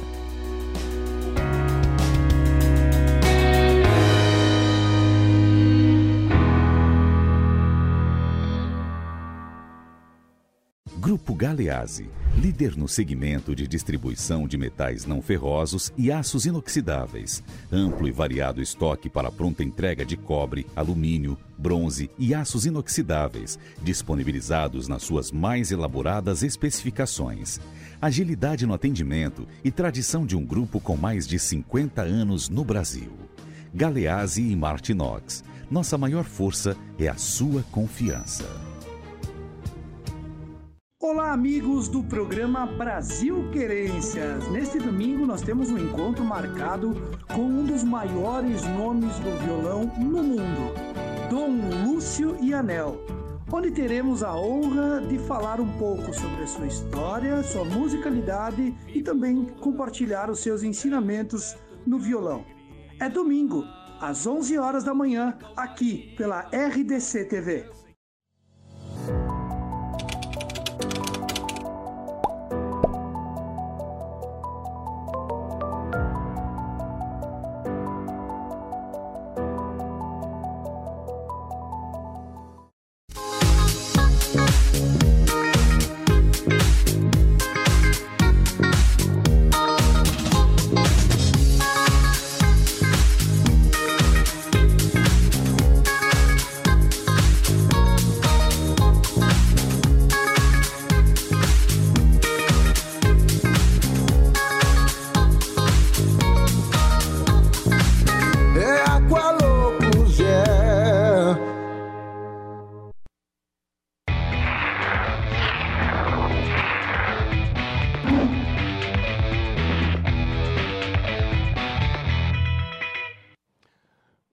Voltamos para o último bloco, o terceiro e último bloco do programa Cruzando as Conversas.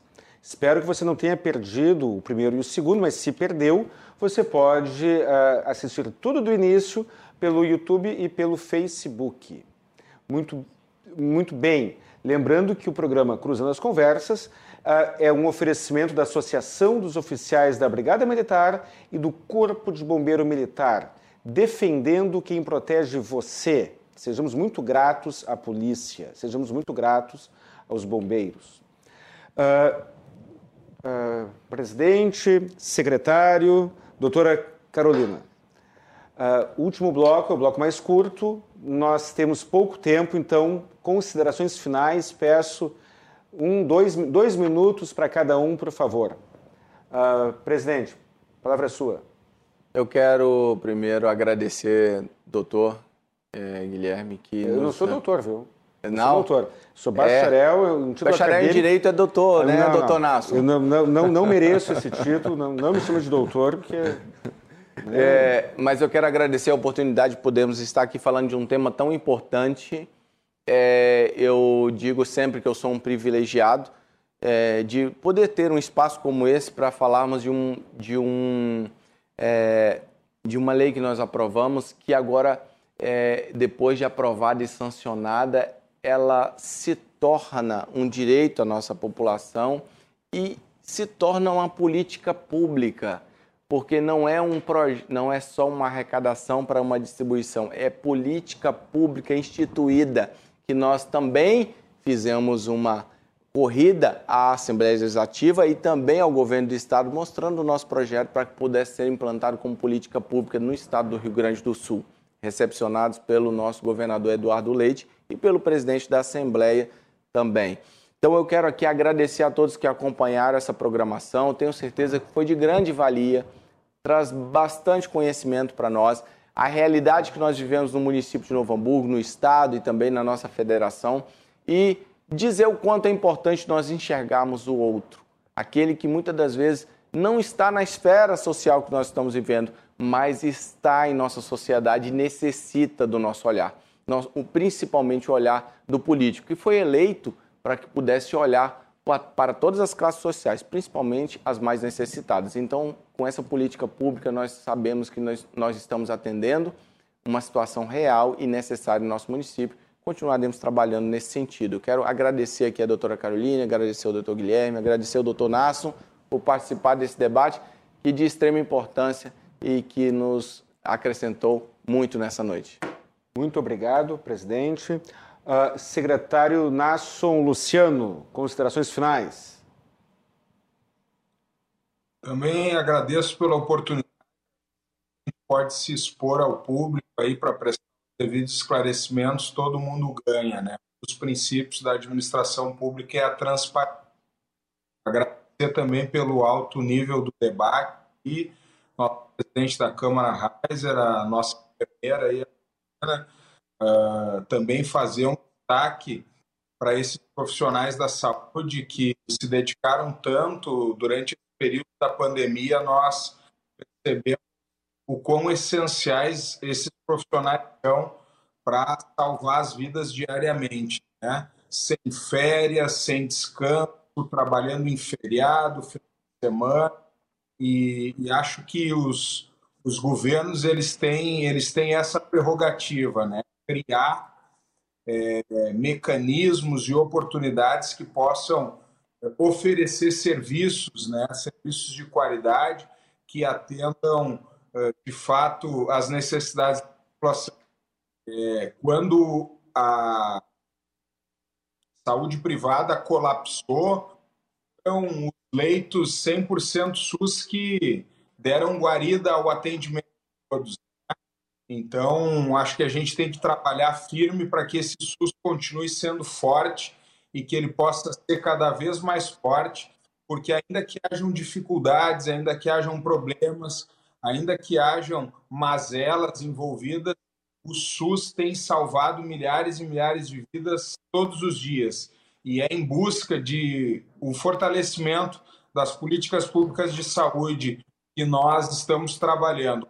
Tens também a iniciativa do programa de trazer um, tema que é polêmico, que traz né, uma série de, de, de opiniões contrárias, favoráveis, mas eu acho que o importante é discutir com a população. Né? A, a beleza da democracia é a diversidade de opiniões e também a oportunidade de todos poderem, de forma livre, né, expressar seus sentimentos e também o seu entendimento sobre os temas.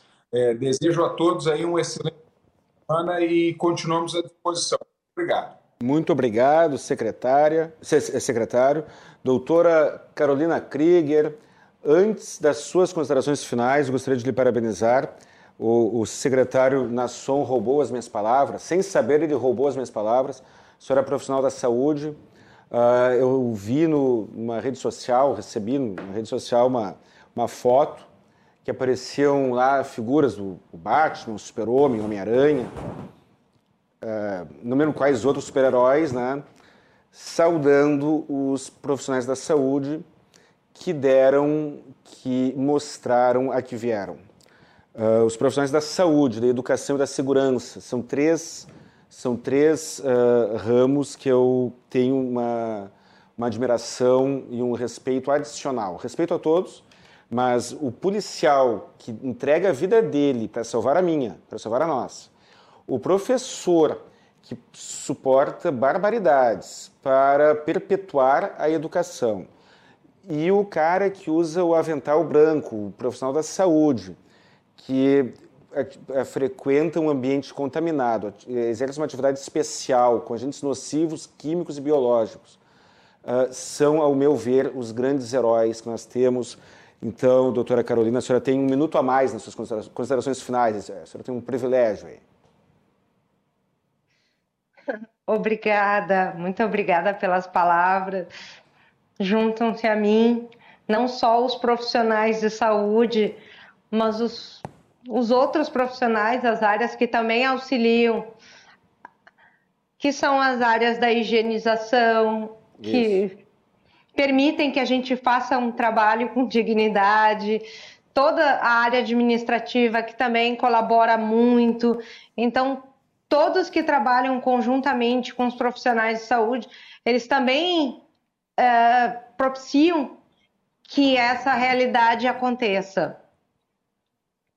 Então, agradeço o espaço, agradeço ao doutor Guilherme por estar tá corajosamente trazendo essa, esse tema, porque a própria menstruação é um tabu ainda na nossa sociedade, em várias sociedades ainda. E apesar de ser ainda um tabu, a gente tem que trazer essa discussão. Porque quando a gente fala que mulheres não estão tendo oportunidade, que meninas não estão frequentando a escola, a gente está falando de como isso vai refletir no futuro. E eu sou uma defensora ferrenha do SUS. O SUS ele nasceu, o Sistema Único de Saúde ele nasceu de uma insatisfação muito grande da população que não tinha acesso aos serviços de saúde. E para além das questões de saúde que o SUS abarca, ele atua também na educação, no programa Saúde na Escola, o PSE, e ele também atua nas questões sociais. A partir do momento que a gente faz uma visita domiciliar, que a gente atende uma criança e aquela criança tem queixas e tem ferimentos suspeitos, a gente entende o ser, o ser humano numa, numa amplitude muito maior do que a doença. Então, eu acho que esse tema ele é muito relevante para a gente começar a pensar que políticas públicas elas têm que fazer parte da realidade de todo o brasileiro, de todo o cidadão. Ela não faz parte somente de um servidor público ou de quem trabalha na administração. Ela faz parte, sim, do cidadão que contribui e que, quando foi trazido que ele se irrita com os gastos, ele também tem que ver que tem pessoas que, entre aspas, oneram o Estado, são pessoas que não tiveram as mesmas oportunidades de acesso. Então, acho que essa reflexão ela é importante, ela chega num momento muito oportuno. Eu também uh, compartilho dessa preocupação, dessa visão. Parabenizo o Nasson e o Reiser pelo excelente trabalho que estão fazendo. Gostaria que esse que essa iniciativa se propagasse para as demais cidades, porque é um exemplo. E eu acredito que a gente, como sociedade, se a gente conseguir trazer que as políticas públicas elas são para incluir e não para excluir, e quando a gente está trabalhando nisso, a gente não é gasto, é um investimento social. Obrigada. Muito obrigado, doutora. Cam... Eh, agora eu resolvi chamar de Camila. Doutora Carolina, muito obrigado. Muito obrigado para você Obrigada. que está em casa, que acompanhou o programa até agora. Uh, agradeço pela audiência. Uh, repito, se você não pegou o programa desde o início, ele estará ele está uh, disponível nas redes sociais, YouTube, Facebook, aqui da, da RDC TV. Um grande abraço, um bom final de semana e até o próximo programa.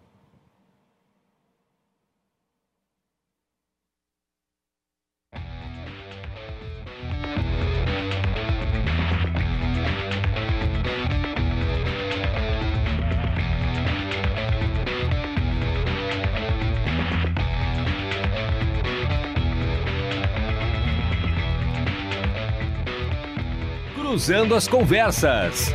Oferecimento: Associação dos Oficiais da Brigada Militar e do Corpo de Bombeiros Militar. Defendendo quem protege você.